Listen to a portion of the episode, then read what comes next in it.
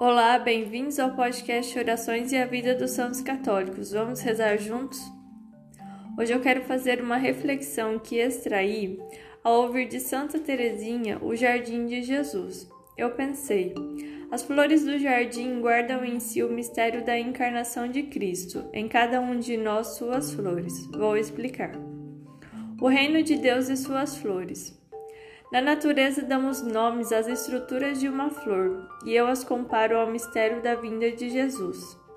Temos primeiramente o pedúnculo, que é a sustentação da flor, e eu falo que é Jesus, o caule. Depois vem o ovário da flor, e onde dá origem à fecundação da planta. Eu a chamo de Maria. Temos o cálice que envolve a planta e a une na sua estrutura, que significa o cálice de Deus como forma de união entre nós e Jesus. Temos as pétalas, estrutura da flor que funciona como atrativo. Eu as comparo aos santos. Temos por fim o filete e o estigma, que são a parte que polinizam e formam as sementes que irão fecundar eu, eu a chamamos de Espírito Santo.